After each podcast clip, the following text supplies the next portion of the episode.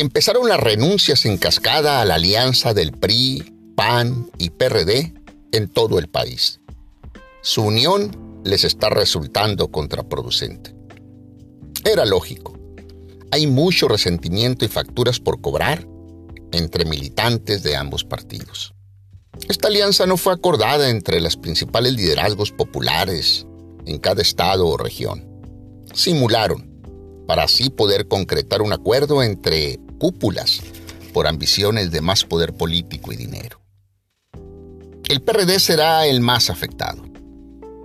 Otra vez cayó en manos de los chuchos expertos en negociar a sus militantes y seguir destruyendo. En Morena también hay incisiones, eso no hay duda.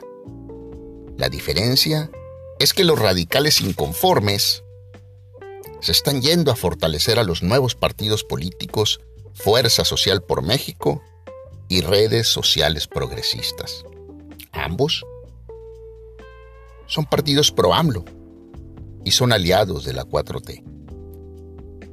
Esto parece una fina estrategia para evitar que esos votos los cache el PREAN.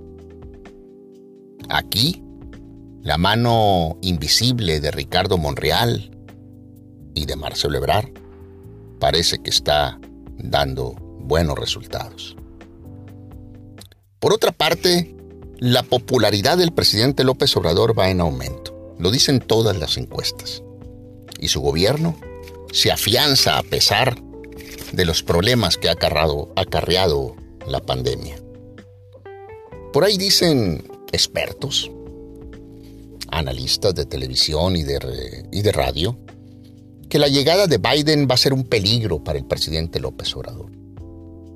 Para nada. Esto también le traerá beneficios. Solo bastará que AMLO vuelva a abrir la puerta a miles de centroamericanos para que los gringos y su gobierno se apacigüen. Así ha sido siempre y así seguirá siendo. México necesita a Estados Unidos no hay ninguna duda. Pero Estados Unidos necesita más a México y sobre todo necesita su frontera segura.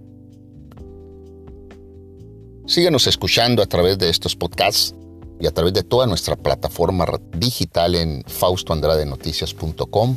Estamos ya en Telegram también y en nuestro canal de YouTube. Muchas gracias y bendecidos días.